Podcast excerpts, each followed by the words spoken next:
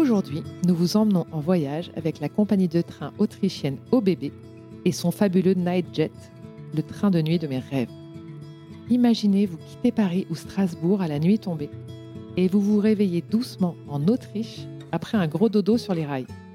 En quelques heures, vous voilà dans le centre-ville vibrant de Vienne, prêt à explorer ses cafés charmants et ses rues historiques. Pendant ce green trip en train, vous pouvez aussi faire escale à Salzbourg, la ville de Mozart, à Linz avec sa scène artistique avant-gardiste ou encore à Sankt Pölten, une petite ville géniale et hors des sentiers battus d'Autriche. Alors, si l'idée de voyager de manière confortable, écologique et sans tracas vous séduit, pensez direct au Night Jet d'OBB. Personnellement, j'ai déjà booké une escapade en famille parce que je rêve d'un chocolat viennois après une nuit cosy dans le train.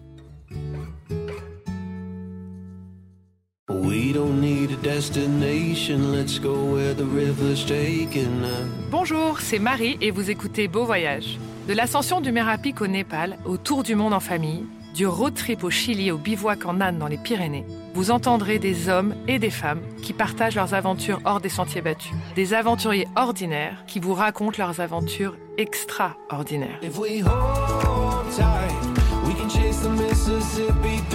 À deux ou en tribu, à l'autre bout du monde ou en bas de chez eux, avec trois sous ou en claquant leur PEL, ces voyageurs nous confient leurs histoires, leurs galères, leurs bons plans et leurs coups de cœur.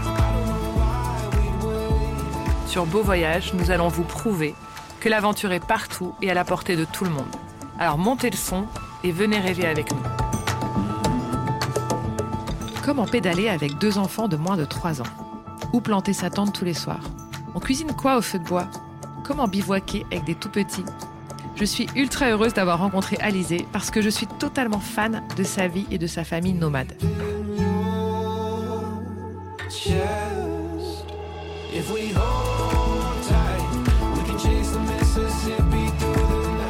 Maîtresse d'école, Alizé n'est pas illuminée et ne marche pas pieds nus dans les bois. Avec son compagnon Jérôme, ils sont juste ultra sportifs et amoureux de la vie au grand air. Ils ont donc choisi de vivre sans routine et dans le mouvement. Chez eux, il faut que ça bouge et que ça change tout le temps. Choix du porte-bébé, coup de la vie sur la route ou équipement pour pédaler en tribu, j'ai pu enfin lui poser les centaines de questions qui me brûlent les lèvres dès qu'elle poste une photo sur son compte Instagram. Après avoir sillonné la cordillère des Andes à vélo avec son amoureux, ils ont décidé de traverser les Pyrénées à pied, d'est en ouest, en embarquant seulement une tente, un sac à dos et Ariane, leur petite fille de 9 mois. Allaitement au bord de la rivière, couche lavable et marmotte au coin des sentiers, elle nous a raconté sans tabou cette épopée vraiment pas comme les autres. Et dès leur retour, ils décident d'embarquer pour une nouvelle grande aventure, en enfourchant leur vélo et la carriole de bébé, direction l'Iran. Pas de date de retour, pas de plan millimétré, ils sont libres. Ils traversent l'Italie, la Turquie, la Grèce, et découvrent qu'ils seront bientôt quatre. Avec son smile et son énergie incroyable, Alizé nous raconte son quotidien de parents nomades, cette vie dans la nature, ses galères, ses meilleurs souvenirs et nous partage tous ses précieux conseils pour bivouaquer et rouler en famille. Aujourd'hui, avec leurs deux enfants, Jérôme et elle continuent d'avaler des kilomètres et de pédaler partout, tout le temps. Après la Norvège et le Maroc, ils programment une nouvelle folie que l'on a hâte de suivre.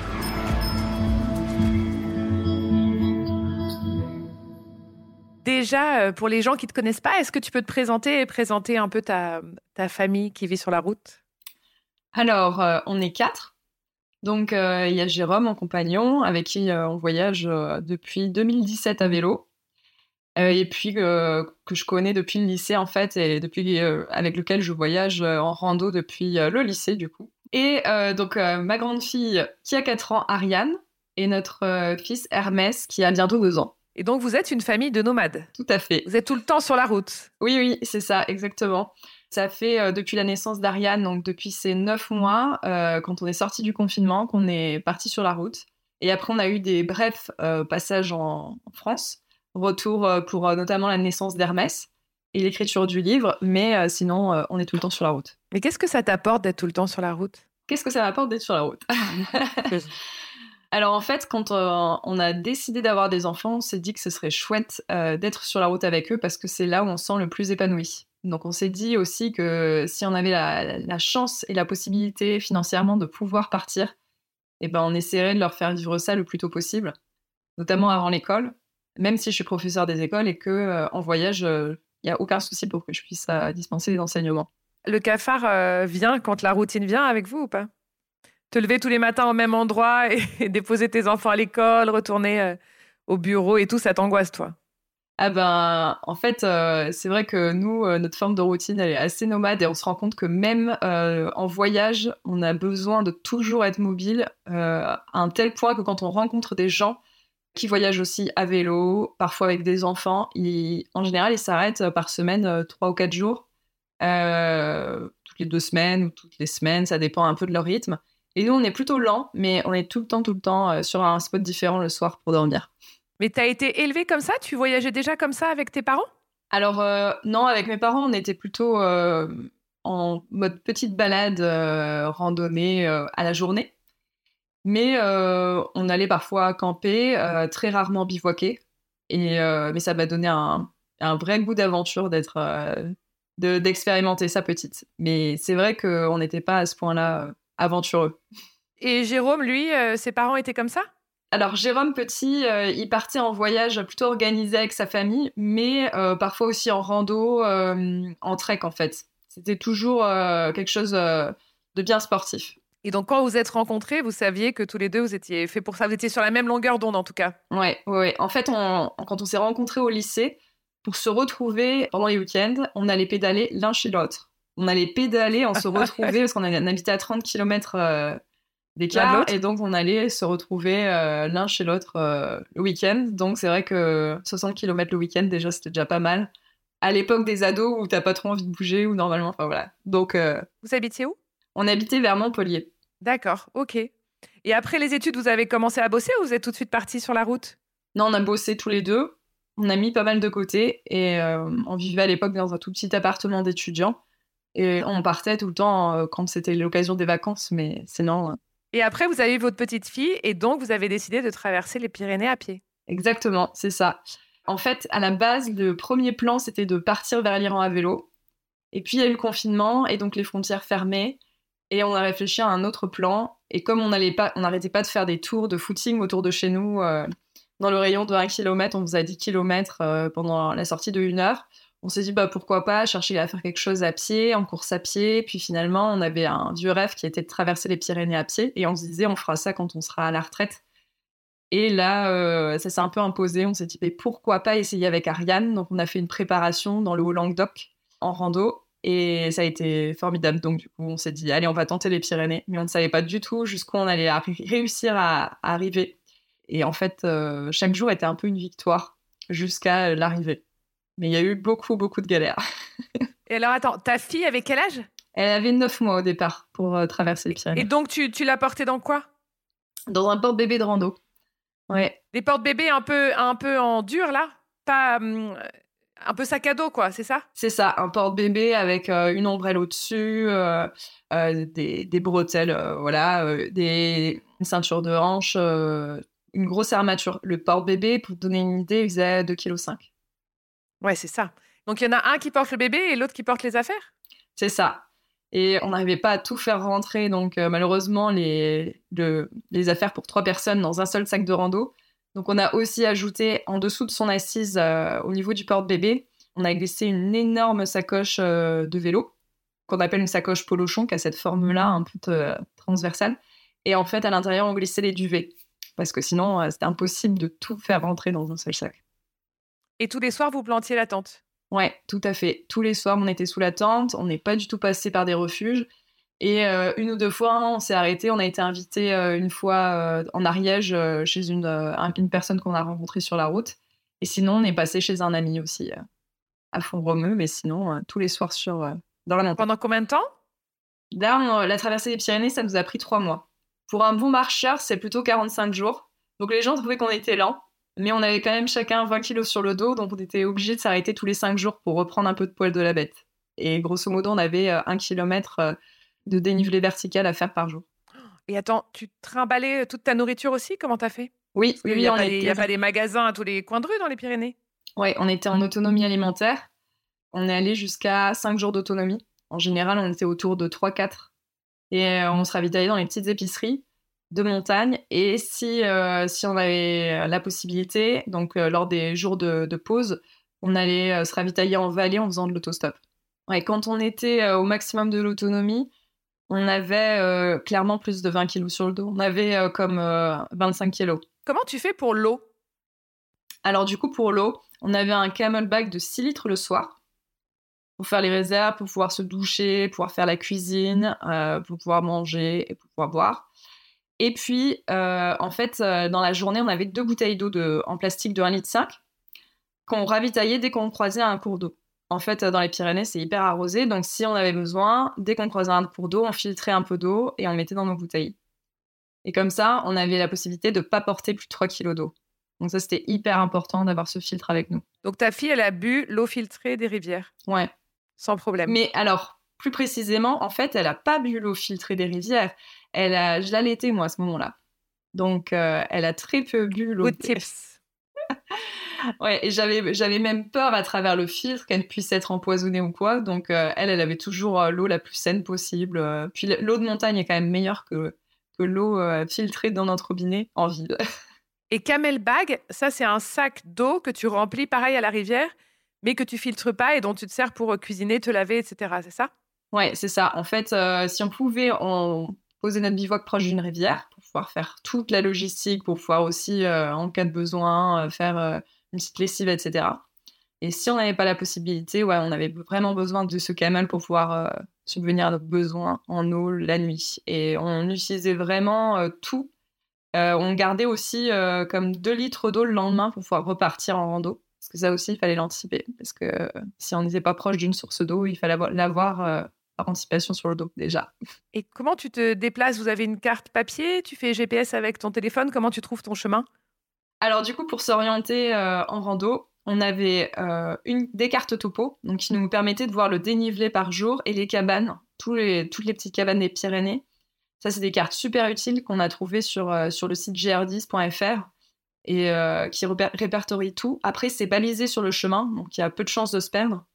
Et on avait en plus euh, un GPS euh, avec une application qui s'appelle Maps.me ou euh, une autre, une nouvelle qu'on utilise qui s'appelle mappy.cz et qui permettent de nous localiser quand on est hors ligne, n'importe où on se trouve, et donc d'être assuré par rapport à ça. Donc au niveau de la carte, on n'avait pas de carte papier, tout se faisait vraiment.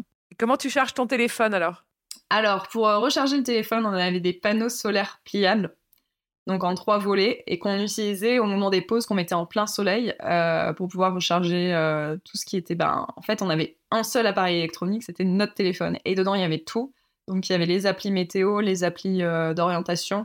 ça faisait aussi office de, de caméra parce qu'on a fait un film à la suite de cette traversée-là, et aussi office de bloc-notes parce que j'ai écrit le livre à partir des des, petits mots que j'écrivais grâce à la commande vocale du téléphone en marchant à la fin de la journée. Génial. Et tu peux nous dire le, plus dur dans tout ça, dans cette rando? Ah oui, le plus dur, ça a été les nuits. ça a été les nuits parce que Ariane, euh, elle faisait pas du tout ses nuits. Et comme elle faisait beaucoup de siestes la journée, elle se réveillait euh, entre 6 et 12 fois par nuit. Et à chaque fois avec un. Ah oui, parce qu'elle, dans le sac à dos, elle s'endort hyper vite. Mmh, tout à fait. C'est ça. En porte-bébé, au bout de quinzaine de minutes, elle était en train de dormir. Donc, euh, et si elle dormait pas, on s'arrêtait et on faisait une pause et puis on mangeait un coup. Euh, donc, tu dormais pas la nuit? Pas vraiment. Non. Du coup, euh, je disais à Jérôme, je me repose la journée finalement. Parce que la journée, je vois ce qui vient, je vois le dénivelé, je sais où je prends mes pauses, alors que la nuit, je sais pas combien il y avoir de, de réveil et c'est vrai que chaque jour c'était un peu mystérieux et euh, la fatigue s'accumulant, c'était vraiment nécessaire d'avoir euh, un jour off euh, tous les cinq jours. Mm. Magique. Donc le documentaire à voir absolument parce qu'il est extraordinaire. Pour plus d'infos. Et quelques temps plus tard, donc vous décidez de partir à vélo. Tout à fait, c'est ça. Et en fait, pas quelques temps plus tard. En fait, on a enchaîné tout de suite avec notre projet, le premier projet de partir vers l'Iran à vélo. Quand on a vu qu'on s'approchait de la fin des Pyrénées, on a demandé au parrain d'Ariane qui devait nous rejoindre pour l'arrivée à l'océan de nous apporter nos vélos pour repartir directement vers l'Iran. Et c'est ce qu'il a fait.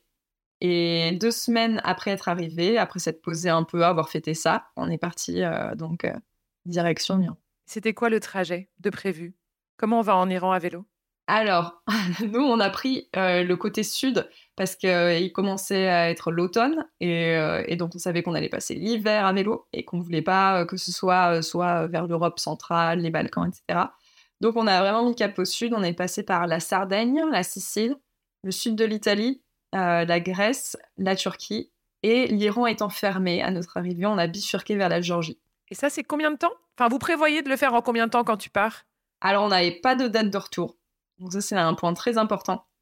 Et euh, donc, on savait pas du tout combien de temps on allait passer par pays, parce que l'idée, c'était pas d'avoir une moyenne par jour euh, de kilomètres, c'est vraiment euh, d'aller à notre rythme et puis de, profiter des paysages, d'apprendre d'autres langues, etc. Donc, c'était vraiment très, très aléatoire. On savait pas du tout à l'avance. La grande liberté, quoi. C'est ça. Et aucun itinéraire, d'ailleurs, vraiment planifié avec en plus euh, la, contrainte Covid qui impliquait de pas savoir si finalement euh, on allait être confiné à un endroit ou à un autre pendant plusieurs semaines, de savoir si on allait pouvoir passer telle frontière ou telle frontière. Donc c'était vraiment euh, un peu, on a l'impression d'être dans un jeu de stratégie géant. C'est extraordinaire. Est-ce que tu peux me dire donc avec quoi vous êtes parti? En vélo? Ouais. Alors en vélo, du coup, on a pris tout ce qu'on avait en rando et on l'a mis sur nos sacs, sur nos porte-bagages.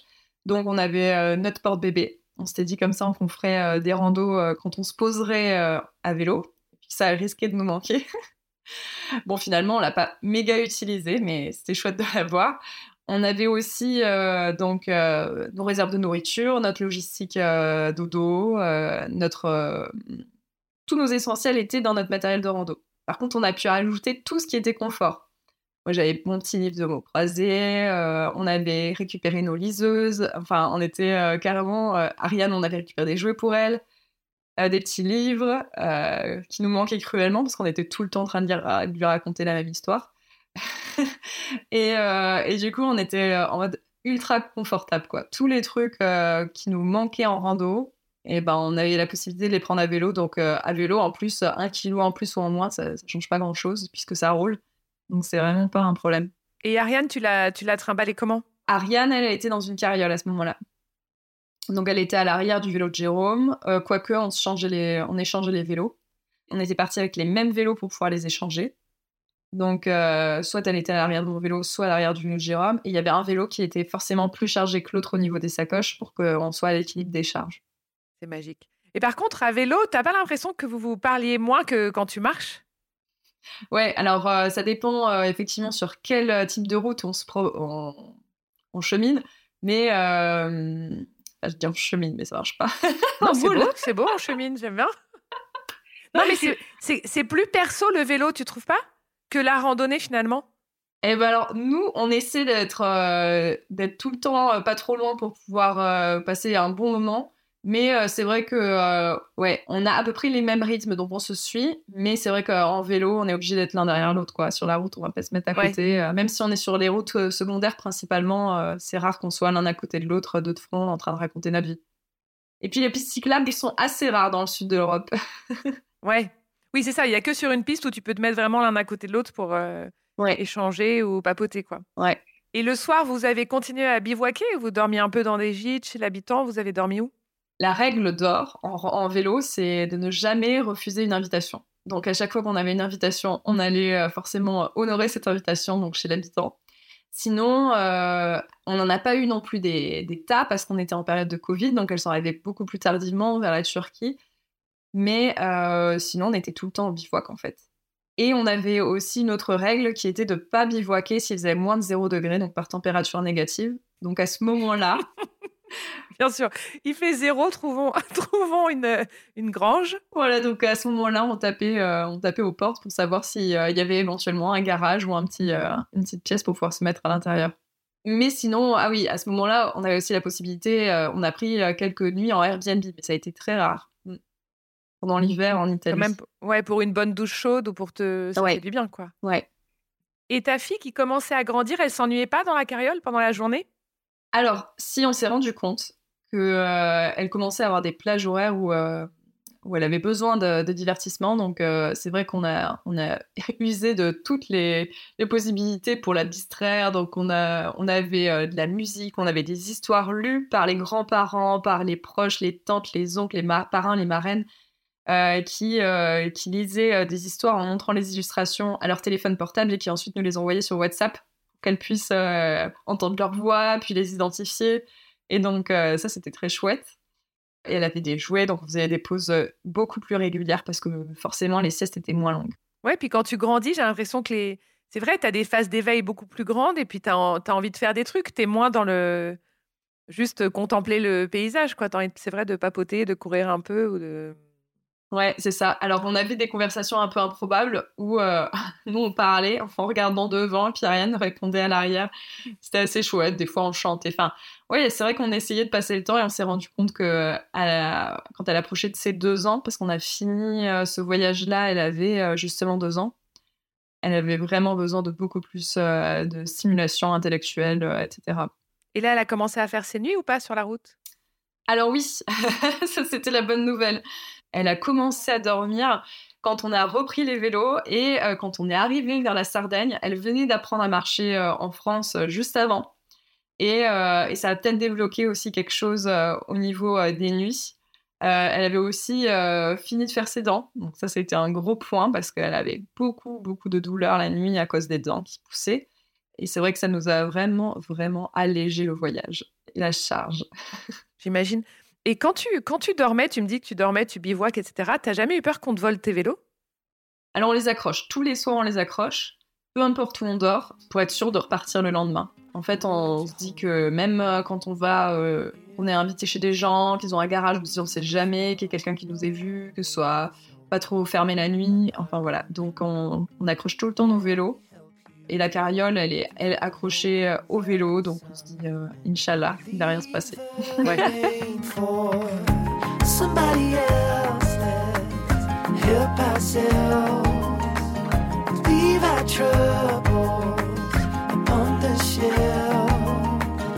Don't you worry, we're gonna find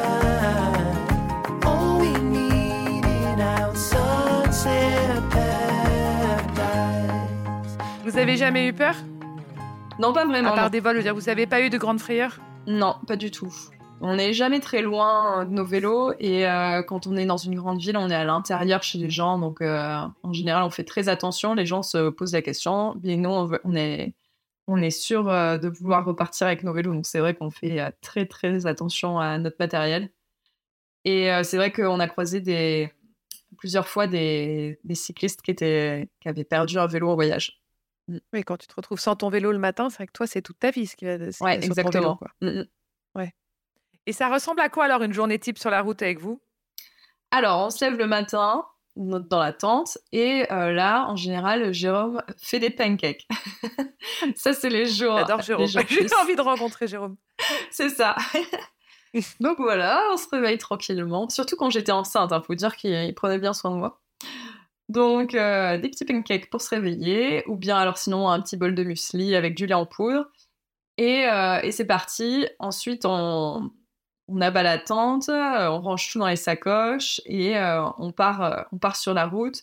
Quand il commence à avoir le soleil qui se lève, quoi, parce que sinon, on quand on était deux, on avait tendance à pouvoir partir plus tôt mais euh, en étant euh, comme ça à trois, euh, c'était vraiment pas agréable d'avoir Ariane en dehors de la tente le matin s'il faisait pas suffisamment chaud. Donc c'est vrai qu'on avait tendance à faire attention à ce que le soleil soit bien haut déjà, ou en tout cas qu'il chauffe suffisamment. Mmh. Ensuite, il mangeait pancake et moi je, je, range les affaires. Puis ensuite, on part sur la route. Là, on commence à faire comme deux heures de vélo. Ensuite, on fait une petite pause. En général, on se ravitaille. Et puis, euh, on continue, à nouveau deux heures, et puis c'est l'heure de, vient l'heure de manger, on fait un peu euh, quelque chose de froid, euh, soit un peu en mode sandwich, le midi. Il est rare qu'on allume la popote. Ensuite, rebelote l'après-midi, toujours pareil, avec des créneaux de deux heures, une pause au milieu. Et puis le soir, on remonte la tente, et puis on anticipe un peu pour savoir à peu près où est-ce qu'on va se poser. Euh, ce qui est beaucoup plus facile à vélo d'ailleurs, puisqu'on a un rayon de recherche beaucoup plus large qu'en rando. Donc euh, il est facile de faire 5 km de plus si on ne trouve pas le spot idéal. Et le spot, c'est chez des gens ou c'est dans le domaine public? Tu fais comment pour planter ta tente comme ça le soir? Alors, on cherche un endroit à l'abri des regards, on cherche un endroit souvent qui va être dans le domaine public, comme tu dis, un champ ou bien un, un, début de forêt, enfin voilà.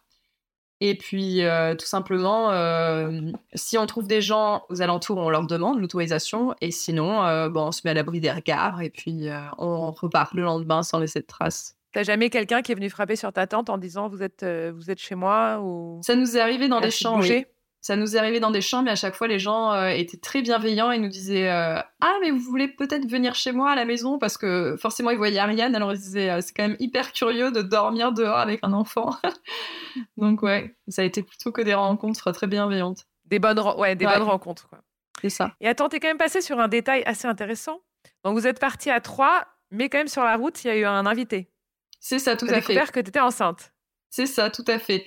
Alors, en fait, on est parti et euh, on avait une carriole avec deux places. Et on s'était dit, on sait jamais, comme on n'a pas de date de retour, peut-être que quand on rentrera, on sera quatre. Donc, euh, ça a été. Euh, on n'est pas loin d'être passé par ce scénario, puisque je suis tombée enceinte en Grèce. Et donc, qu'on a continué le voyage avec un petit bébé dans le ventre. Et donc, à ce moment-là, c'est vrai que moi, je me voyais plutôt accoucher à l'étranger. Je voyais pas trop d'inconvénients à ça. Et euh, Jérôme, lui, avait vraiment besoin, après le Covid, de revenir euh, vers la famille, vers les amis. Donc on est rentré pour l'accouchement, mais sinon, euh, ça aurait pu être un accouchement à l'étranger et un retour à quatre en France. toi, t'apprends que t'es enceinte, tu continues à pédaler tranquille. Même rythme, même journée, tu fais la même chose. Ouais, ouais, ça s'est même accéléré à ce moment-là parce qu'on commençait à avoir du plat et des beaux jours de retour. On était en, en début de printemps. Et donc, euh, c'est vrai que là, on a commencé à avoir des journées plus intenses à ce moment-là. Et justement, ça a été le fruit de beaucoup de discussions avec Jérôme, où je lui disais, là, quand même, le premier trimestre, c'est super dur.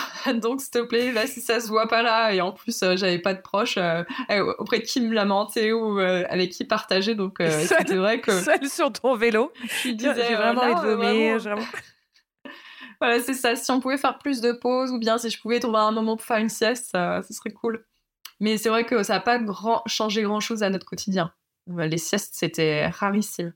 Je me souviens exactement à peu près le nombre de siestes qu'on a fait en, deux ans, c'est-à-dire euh, moins de cinq. Magnifique. Et ton suivi de grossesse, tu l'as fait comment?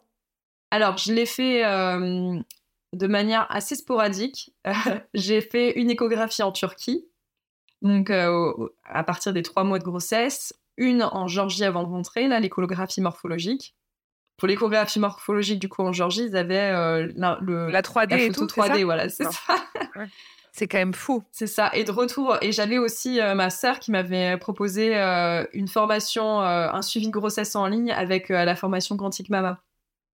Et donc ça, c'était très chouette aussi. Comme ça, j'avais mon petit, mes petits exos, je pouvais bien me projeter. quoi. C'est extraordinaire. Tu penses que si, si tu n'avais pas été enceinte ou si ton mec était OK pour que tu accouches à l'étranger, vous ne seriez pas rentré Oui, ouais, je pense qu'on ne serait pas rentré. Mais après, on serait allé encore plus à l'est. Je ne sais pas vers quel pays on se serait dirigé, mais c'est vrai qu'à l'époque, j'avais cherché, je m'étais dit, ah ouais, la Malaisie, ça a l'air d'être chouette, il y a un très bon, euh, une très bonne couverture médicale, etc. Donc pourquoi pas. Puis il fallait voir comment ça pouvait matcher avec nous, notre assurance de voyage. Donc, euh, ouais, je, moi, je cherchais un peu comme ça dans tous les sens. Et puis, euh, Jérôme était plutôt euh, sûr de vouloir rentrer, quoi. Et c'est quoi le pays qui t'a le plus marqué alors à travers tout ce que tu as traversé à vélo? Alors, pour ce premier voyage, je dirais que ça a été la Turquie. Parce qu'on y a passé trois mois, parce que c'était le pays le plus à l'est et le plus dépaysant par rapport à, aux pays européens par lesquels on était passé. Et il est vraiment multiple. La, Turquie, c'est un peu comme la France, euh, mais avec beaucoup moins d'habitants euh, sur, euh, sur la superficie, quoi. On était vraiment ailleurs. Donc, si on veut se faire un premier voyage, on va en Turquie. Ouais. Ou bien moins loin, au Maroc. Ça, c'est ce qu'on a fait l'hiver dernier. Et c'est vrai que on a retrouvé un peu les mêmes sensations. Le Maroc, tu l'as fait tous les quatre? Vous étiez tous les quatre? Ouais, on était tous les quatre. Et tu dis que là, quand ta fille, elle va grandir, jusqu'à quand tu penses qu'on les met dans une carriole? Enfin, tu vois, le moment où ça passe, où eux, ils ont envie de faire du vélo, qu'est-ce qu'on fait? Parce que, en fait, finalement, bébé, c'est peut-être plus facile que quand ils grandissent. Alors, oui et non. Disons que, euh, en fait, moi, j'ai trouvé que c'était plus facile à partir de deux ans. Parce qu'à partir de deux ans, euh, c'est le moment où, justement, Ariane, elle a été plus actrice, puisqu'on est reparti avec Hermès, il avait quatre mois. Et Ariane, elle était euh, non-stop sur une petite selle à l'avant de mon cadre. Et donc, avec les mains sur le guidon et tout. Et comme une petite pilote. Et, donc, du coup, à ce moment-là, elle était beaucoup plus légère puisqu'on avait la carriole en main. En tout cas, pour, pour elle, c'était beaucoup. Enfin, pour nous, c'était beaucoup mieux. Et pour elle, c'était beaucoup plus sympa d'être d'être dans l'action. Et Jérôme, lui, avait la carriole pour transporter Hermès. Et maintenant, on a un nouveau setting avec un vélo cargo. Et donc, finalement, on n'a plus de carriole et c'est beaucoup plus léger pour le voyage au long cours. Donc, tu as vélo cargo, mais qui n'est pas un vélo électrique Non, non. Avec tes deux enfants derrière toi alors non, c'est un vélo cargo avec euh, au niveau du cadre, c'est un VTT à la base, mais allongé avec euh, dans le cadre enchâssé euh, un, un, petit cocon pour mettre Hermès à l'intérieur, avec un petit siège auto. Ah, c'est trop bien. Mais un jour, ta fille, elle va vouloir pédaler avec toi. Ah bah oui, là ça y est, c'est le cas. Là, elle fait 30 km toute seule. Et, elle a quel âge? Elle a 4 ans. Faut que ma fille vienne prendre des cours avec, avec la tienne.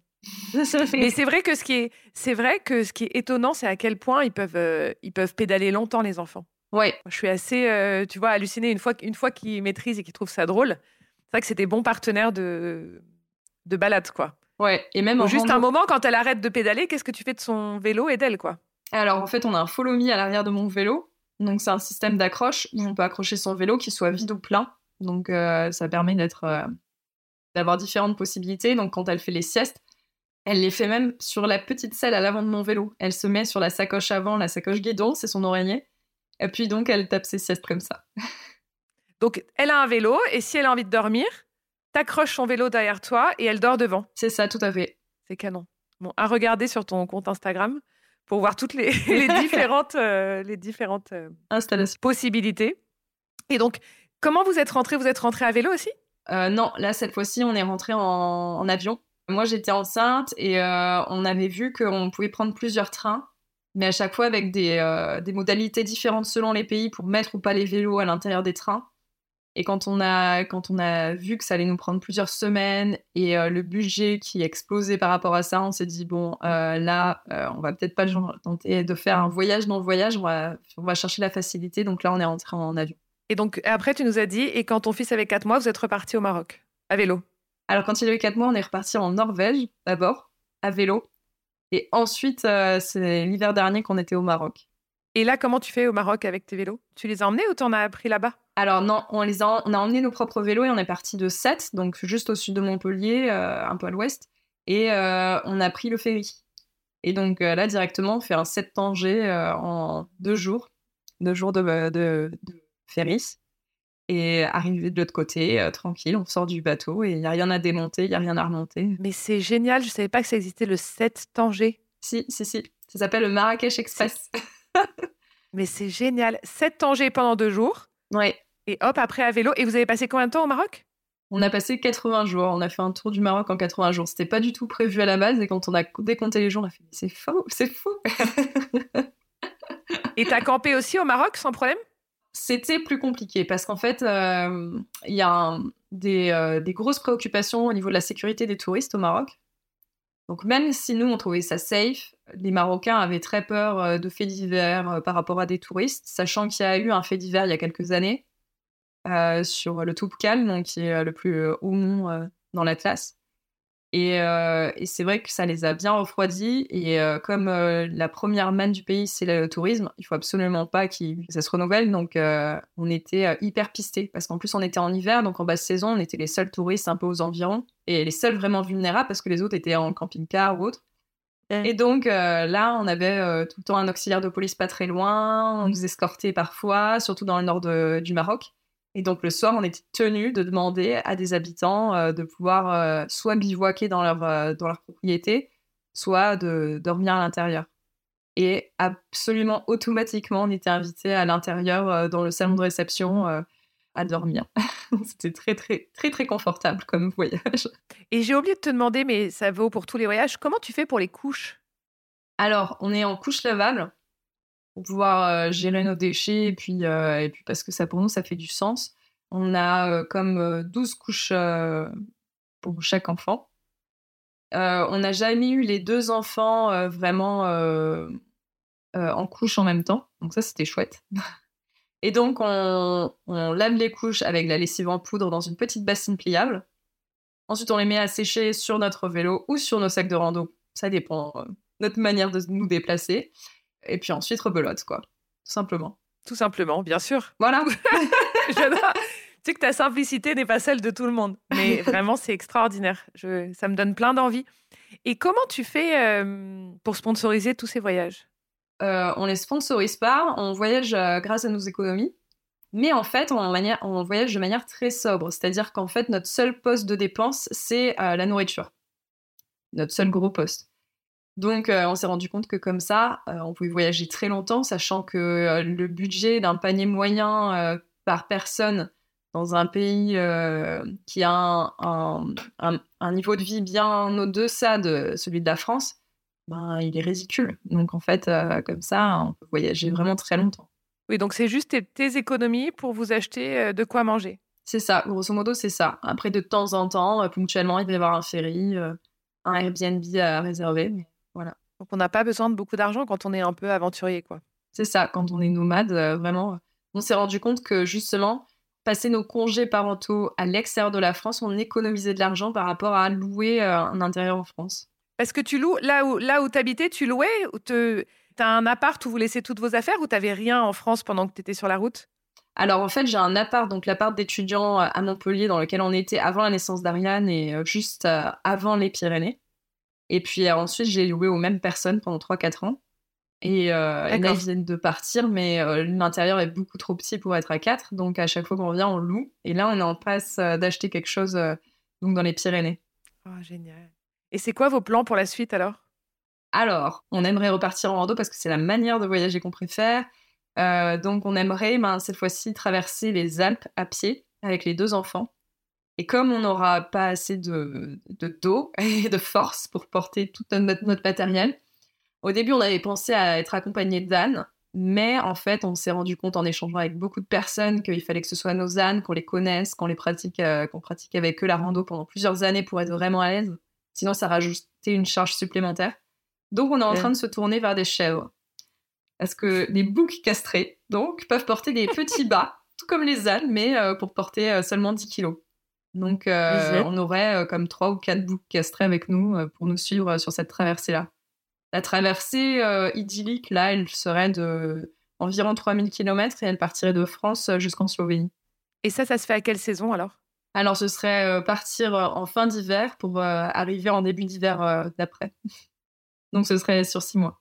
Et là, tes deux enfants, ils marchent? Ou tu les mets aussi sur les boucs castrés? Ouais, non, ils marcheraient là. Et si, si jamais c'est pas possible, par exemple, Hermès, lui, il pourra pas marcher aussi longtemps, il sera porté une partie de la journée. Mais Ariane, il faudrait qu'on aille à son rythme, quoi. Et Ariane, comment elle, comment elle a vécu euh, le, retour justement, tu vois, à la, maison, à la routine d'une maison, l'arrivée d'un petit frère et tout, après cette vie quand même où elle était pendant un an et demi sur la route, quoi, presque un an et demi? Ouais, alors Ariane, elle est hyper adaptable. Et justement, c'est un peu notre mentor de vie. C'est-à-dire que chaque fois, quand nous, on se sent pas trop bien, même en voyage, on la regarde, puis on l'observe, et puis euh, Hermès c'est pareil, et on se rend compte à quel point il s'adapte hyper facilement, hyper rapidement, qu'il pleuve, qu'il vente, qu'il y ait une tempête au-dessus de la tente, euh, qu'il se passe quoi que ce soit. Et en fait, euh, c'est pareil pour la scolarisation, l'école, le retour, le retour dans une maison. En fait, ils sont hyper, hyper adaptables et ils s'enthousiastent de tout. D'ailleurs, Là, à la rentrée, euh, ce que, la première réflexion que me dit la maîtresse, c'est Mais Ariane, c'est incroyable, elle est enthousiaste de tout ce qui se passe. Et euh, du coup, euh, c'est vraiment ça, c'est nos mentors de vie. On les regarde et puis on se dit Ok, on a des choses à apprendre. Ouais, c'est un bon message pour tous les gens qui n'osent pas partir sur la route. C'est en fait les, les enfants, c'est plus facile pour eux que pour nous, quoi. Ouais, totalement. Bon, trop bien. Merci beaucoup. Merci à toi.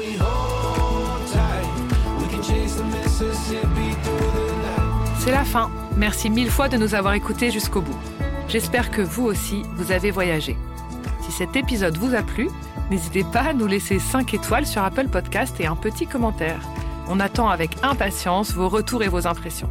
Et si vous aussi, vous avez envie de nous raconter un extraordinaire voyage ou une aventure au bout de votre rue, envoyez-nous un petit message sur Instagram.